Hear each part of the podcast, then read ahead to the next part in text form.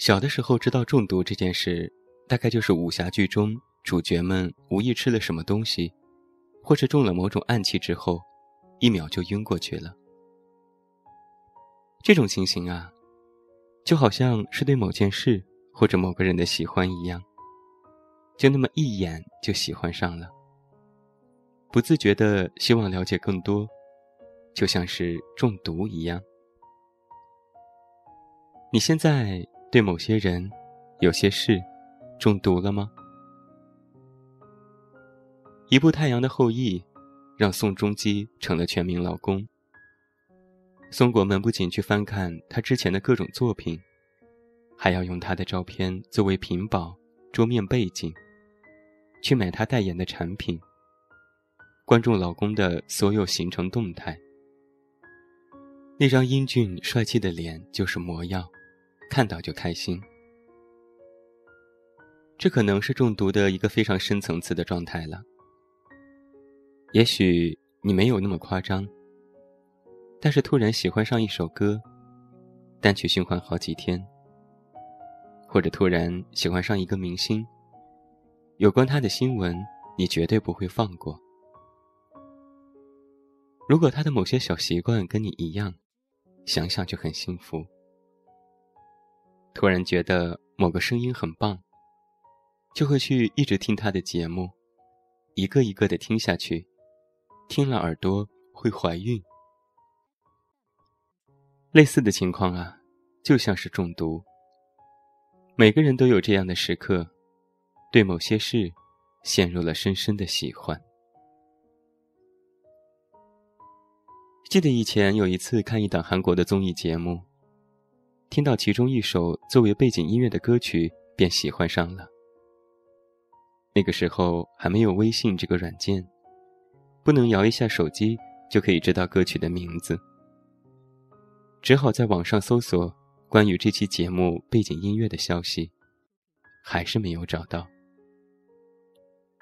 后来又去请教懂韩语的同学，几经周折，终于知道了这首歌的名字。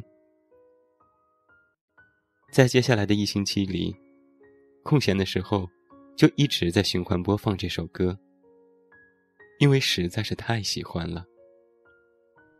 虽然听不懂歌词的内容，还是根本停不下来。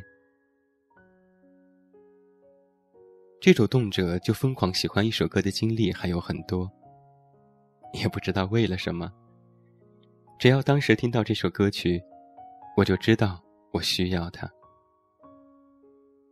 也许是他的歌词符合了我当时的心境，也许就是听到这个旋律让我心生欢喜。在你需要的时候，恰好有一首歌出现了，它见证了我在这个时期的高兴、忧伤、孤独、寂寞，而且回忆起这段时光，脑海中便会想起一段熟悉的歌。也是一件美好的事情。对一首歌、一个人、一部电视剧中毒，到底是一种什么感觉呢？这也许没有相关的概念和定义，但那种感觉，就像是谈恋爱时候的热恋期吧。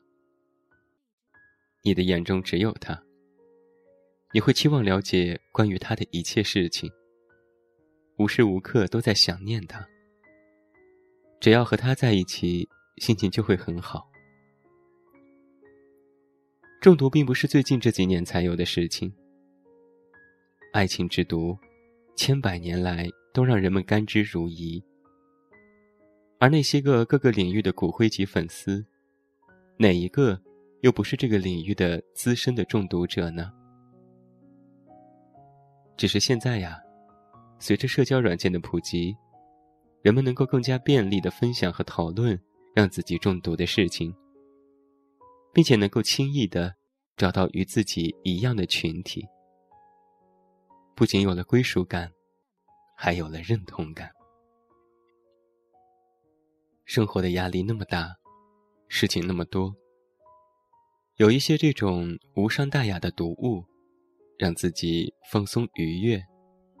也未尝不是一件好事吧。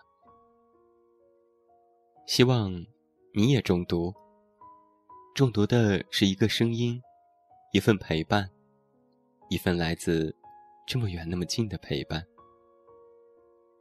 最后，把那个男人的谎言这首歌送给你。也欢迎你在收听节目之余，加入我们的全新听友 QQ 群：幺八三零六二七二五，找到和你一样喜欢在夜晚听声音的读友们。最后，祝你晚安，有一个好梦。我是远近，我们明天再见。